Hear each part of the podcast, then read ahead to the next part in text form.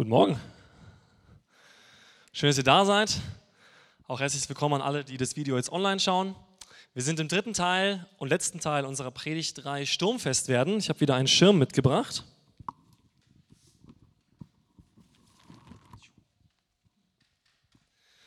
Und heute geht es um das Thema Klarheit.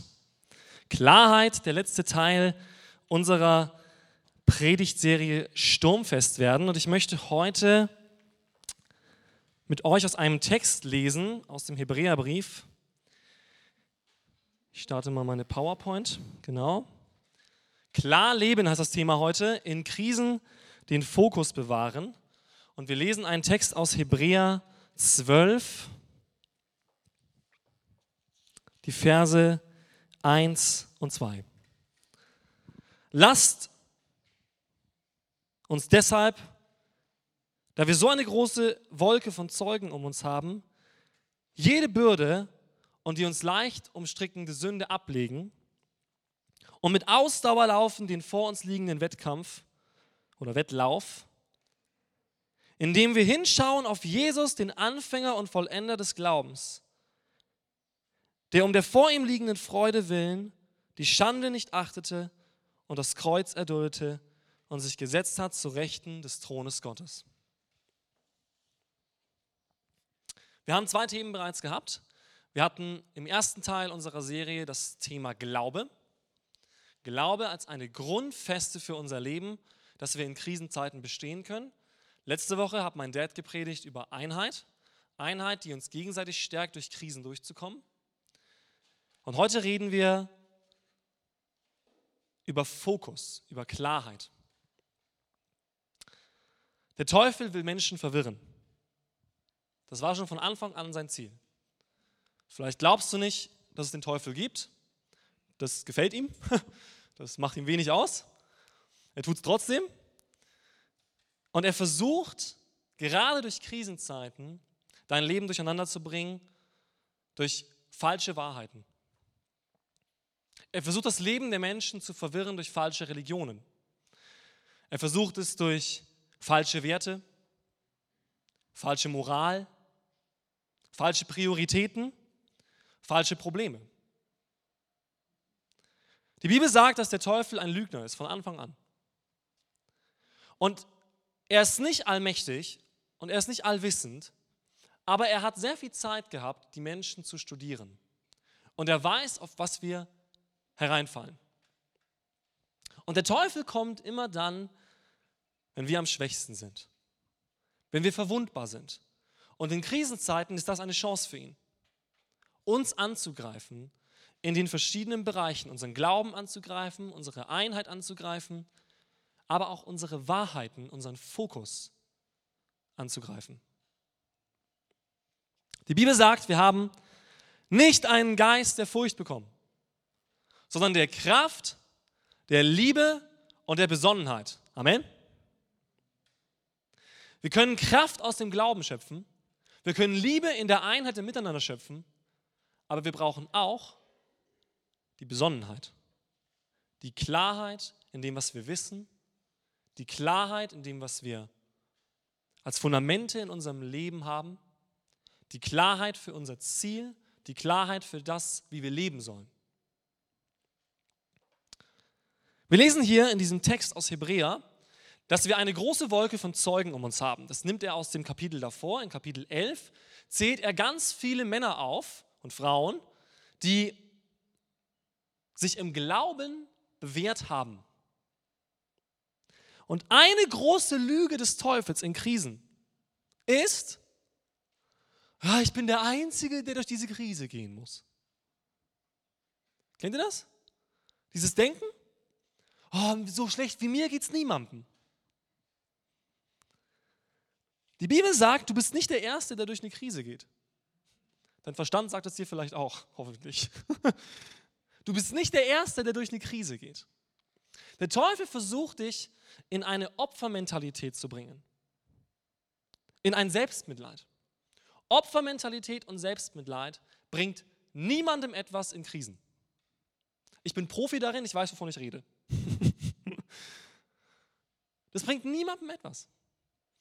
Das Denken, mir geht es so schlecht und ich bin ärmer dran als alle anderen, führt dich nicht zu Gott, sondern es steckt dich in einen Käfig mit dir selbst, weil du immer nur den Fokus auf dich richtest. Nun, der Gedanke, dass du nicht der Erste bist, der durch eine Krise geht, ist noch nicht so hilfreich, würde ich sagen. Weil dann würdest du sagen, naja, dann geht es halt vielen Leuten schlecht. Das ändert aber nichts an meiner Situation. Aber was wir an diesen Leuten sehen, die hier in Hebräer 11 aufgelistet werden und auch an vielen anderen Menschen, die schon mit Gott gelebt haben, ist, du bist nicht nur der Erste, der in eine Krise kommt, du bist auch nicht der Erste, den Gott aus einer Krise rausführen kann. Amen. Gott ist ein Profi darin, Menschen aus Krisen rauszubringen, okay? Jesus kam, um Menschen aus der größten Krise rauszubringen, die existiert, nämlich die Entfremdung von Gott und die Entfernung von Gott. Jesus kam, um diese Krise zu lösen. Jesus sagte, ich bin gekommen für die Kranken und Schwachen. Ich bin gekommen, um Krisen zu bewältigen. Dieses Denken diese Wahrheit hilft, in Krisen sich neu auszurichten. Zu wissen, okay, ich bin in einer Krise und diese Krise ist real. Aber da ist ein Gott, der weiß, wie er mich aus dieser Krise rausführen kann. Nicht nur irgendwie, nicht gerade so, sondern richtig gut. Wir denken oft zu klein. Wenn du in einer Krise bist und du nicht weißt, wie du weitermachen sollst, kommt oft der Gedanke, entweder ich schaffe es gar nicht hier raus, das denken nicht so viele, glaube ich. Der andere Gedanke ist eher, ich schaffe es hier nicht gut raus.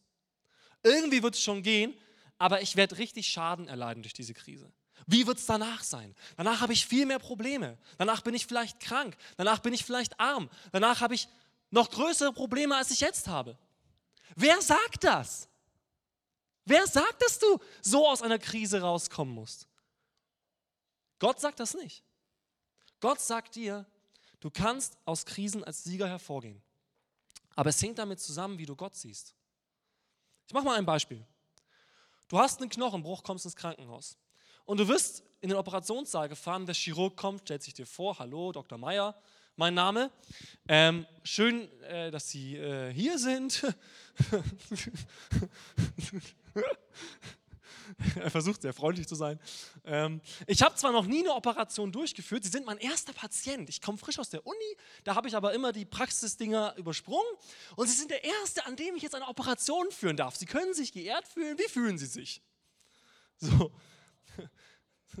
Einige lachen schon, ja. Also, wenn der Chirurg das sagt, dann wirst du dich wahrscheinlich nicht in geborgenen Händen fühlen. Aber wenn du zu einem Chirurgen kommst der stellt sich dir vor, der muss sich gar nicht vorstellen, den kennst du schon. Ja? Sagt, guten Tag, Dr. Müller. Ich bin Spezialist für äh, Knochenbrüche am Bein. Ich habe schon über tausend, ich habe zigtausende Patienten schon operiert. Alle sind gesund geworden. So, wirst du dich dann sicher fühlen? Wahrscheinlich schon, oder? Wenn es verifiziert ist, ne? außer er erzählt dir Müll. Aber wenn du wirklich verifiziert sagen könntest, hey, das ist ein Chirurg, der hat so viele Patienten schon behandelt und es hat immer geklappt. Warum soll es bei mir nicht klappen? Tja, und da fangen wir an, unlogisch zu denken. Gell? Weil bei Gott sagen wir dann, ja, bei mir klappt es nicht. Wir haben zwar ein ganzes Buch voll mit Menschen, die Gott aus der Krise geführt hat, plus hunderte Biografien, die in diesem Zeitalter geschrieben wurden von Menschen, die mit Gott leben. Aber wir glauben nicht, dass Gott uns helfen kann. Lass uns diese Lüge ablegen. Gott kann und will dir helfen. Amen. Okay, zweiter Punkt. Das ist ein Marathon hier. Normalerweise predige ich doppelt so lang. okay. Der zweite Punkt ist, lasst uns die uns leicht umstrickende Sünde ablegen. Der zweite Punkt ist Orientierungslosigkeit. Das erste war Selbstmitleid, Opfermentalität, Hoffnungslosigkeit, Panik. Ja? Das zweite ist Orientierungslosigkeit. Was soll ich tun? Du weißt, was du tun sollst und was nicht. Das glaube ich. Ich glaube, in den meisten Fällen wissen wir in vielen Krisen, was wir tun sollen. Besonders wenn es um persönliche Krisen geht. Beziehungskrisen, innere Krisen, wo ich mit Problemen zu kämpfen habe. Ich glaube, dass wir oft wissen, was wir tun sollen, aber wir tun es nicht. Eine Sache zum Beispiel, die wir eigentlich wissen könnten, ist Hilfe holen. Richtig? Auch wenn ich selber nicht weiß, wie es weitergeht. Das kann passieren, natürlich. Es gibt Krisen, da weiß ich selbst nicht weiter. Aber ich weiß eines. Es gibt Menschen, die mir helfen können. Nicht nur außerhalb der Kirche, ja, auf einer Landesebene. Es gibt so viele Bereiche, wo du einfach anrufen kannst und die Leute helfen dir. Kostenlos.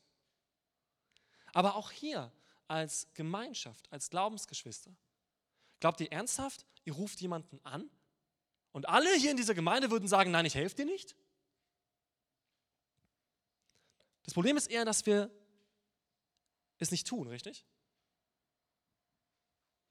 Wir sagen dann, ja, aber die müssen doch mich anrufen, jede Woche, und fragen, ob es mir schlecht geht.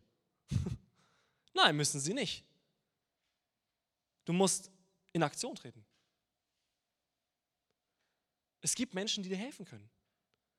Bleib nicht stehen in diesem Nebel, in diesem Sturm und warte, bis der Sturm vorüber ist. Es gibt Stürme, die gehen so nicht vorüber.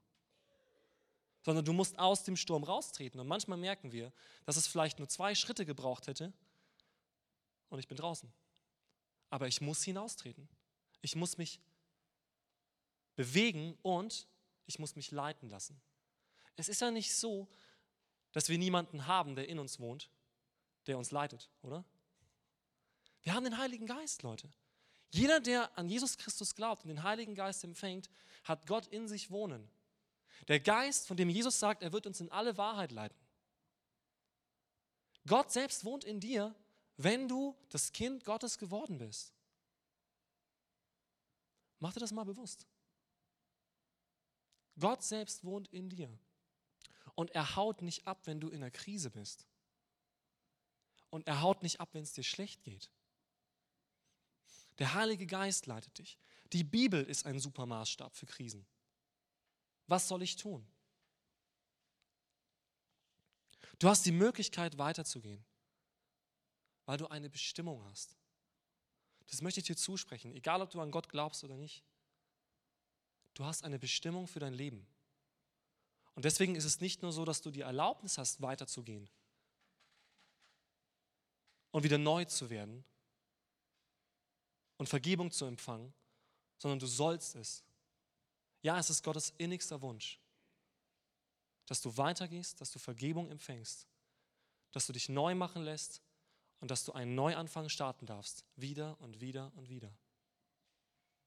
Gott gibt dich nicht auf. An einer Stelle in der Bibel heißt es, wenn wir auch untreu sind, so bleibt Gott treu. Er ist nicht derjenige, der dich aufgibt. Er ist nicht derjenige, der sagt, okay, jetzt hast du versagt. Tschüss. Sondern wie wir es gesungen haben, die Arme des Vaters stehen offen, weit offen, dich zu empfangen, wenn du Hilfe brauchst. Aber du musst auf ihn zugehen. Viele von euch kennen das Gleichnis vom verlorenen Sohn. Und ihr wisst, dass beide sich entgegenkamen. Der Vater ging Schritte entgegen, aber er ist nicht bis in den Schweinestall gerannt. Er wollte, dass der Sohn eine Entscheidung trifft. Ich will hier raus. Das ist ein Punkt, der mit dem ersten Punkt viel zusammenhängt. Ne? Selbstmitleid. Oft wollen wir ja gar nicht aus Krisen raus. Meistens wollen wir aus Krisen raus, wenn wir kein Mitleid mehr bekommen von Leuten. Davor wollen wir oft in Krisen drin bleiben, richtig? Weil es fühlt sich so gut an, so viel Aufmerksamkeit zu bekommen und so viele andere Dinge. Trete aus deiner Krise raus. Es gibt Krisen, da kannst du nicht sofort raustreten, das sage ich auch nicht. Ich bin kein Vertreter davon, dass du einfach schnipp, Gebet und jetzt ist jede Krise vorbei. Es gibt Krisen, die dauern lange. Aber bleib nicht orientierungslos. Wer ziellos lebt, läuft in jede Richtung und breitet sich nur aus, aber tritt nicht aus dem Sturm. Sag, ich will hier raus. Ich will hier raus. Und ich werde mich leiten lassen von Gott und ich werde ihn fragen, wohin ich gehen soll. Der dritte Punkt, die dritte Lüge nach Selbstmitleid und nach Orientierungslosigkeit ist Egoismus. Er sagt, lasst uns mit Ausdauer laufen den vor uns liegenden Wettkampf. Das Leben ist kein Zuckerschlecken. Das ist eine große Sache, die wir verstehen müssen. Dieses Leben ist nicht dazu gedacht, dass du es möglichst bequem hast. So wirst du nicht aus Krisen rauskommen. Die Bibel beschreibt an verschiedensten Stellen Worte, die mit Wettkampf zu tun haben. Hier steht zum Beispiel Wettlauf. An anderen Stellen schreibt Paulus über einen Marathon, an anderer Stelle über einen Faustkampf. Das Leben hier ist ein Kampf. Finde dich damit ab. Das müssen wir. Es gibt Theologien und es gibt Vorstellungen von Gott, die sagen, ja, Gott ist der gute Gott und der macht alles, was mir wohltut. Und wenn er das nicht macht, dann ist er halt nicht mehr mein Gott. Damit kommst du nicht weit. Und das ist auch nicht der Gott, den die Bibel beschreibt. Der Gott, den die Bibel beschreibt, ist ein Gott, der Krisen zulässt. Warum? Zu eurem Besten. Gott lässt Krisen zu in unserem Leben, um uns zu verändern. Es müssen Krisen geschehen. Der Hebräerbrief sagt es im selben Kapitel noch, ein paar Verse später in Kapitel 12. Diese Krisen kommen uns vor wie Leid, aber Gott will uns Dinge zeigen. Das gilt nicht für jede Krise. Das heißt nicht, dass jede Krise von Gott ausgelöst wird. Ich glaube sogar, dass die wenigsten Krisen von Gott ausgelöst werden in diesem Sinne. Denn alles Gute und Vollkommene kommt von Gott. Aber Gott kann jede Krise benutzen. Denen, die Gott lieben, müssen alle Dinge zum Besten dienen. Alle Dinge. Jede Krise in deinem Leben kann dich näher zu Gott bringen. Jede Krise in deinem Leben kann aber auch dich verändern, dass Egoismus und falsche Vorstellungen von dir abfallen. Ich bin ein sehr egoistischer Mensch und Gott muss immer wieder in meinem Leben mir zeigen, Dave, du hast dein Leben an mich abgegeben. Aber da gibt es Dinge, die du festkrallst. Deine Zeit, deine Bequemlichkeit, dein Stolz, deine Lebensvorstellungen. Ich glaube, dass Gott uns nicht verurteilt, immer wenn wir sagen, hey, ich möchte was behalten. Aber ich glaube, dass wir uns dann auch nicht beschweren dürfen, wenn wir sagen, hey, in diesem Bereich läuft es nicht. Oder? Das ist doch paradox. Wir wollen unser Leben selbst bestimmen, aber meckern an Gott hin, wenn es nicht läuft. Und ich möchte dich herausfordern, gerade an alle die, die auch Gott vielleicht nicht kennen. Gott ist nicht derjenige, der dein Leben vermurksen will, aber er kann erst wirken, wenn du es ihm erlaubst. In dieser Fülle, wie er es möchte. Wie bei dem Chirurgen. Der chirurgische Eingriff kann nur erfolgen, wenn du vorher was unterschreibst. Okay? Du musst ihnen erlauben, die Operation vorzunehmen. Dann können sie es machen. Aber du kannst nicht auf dem Operationstisch liegen und strampeln wie ein Wilder mit deinen verbliebenen drei Gliedmaßen und äh, erwarten, dass der Chirurg jetzt nicht operiert. Ja? Oder noch Kommentare machen. Nein, ich hätte das aber gerne anders. Das funktioniert nicht. Du kannst nicht einem Chirurgen reinschwätzen, wie er sein Handwerk zu tun hat. Sondern du musst vertrauen, dass er Ahnung hat.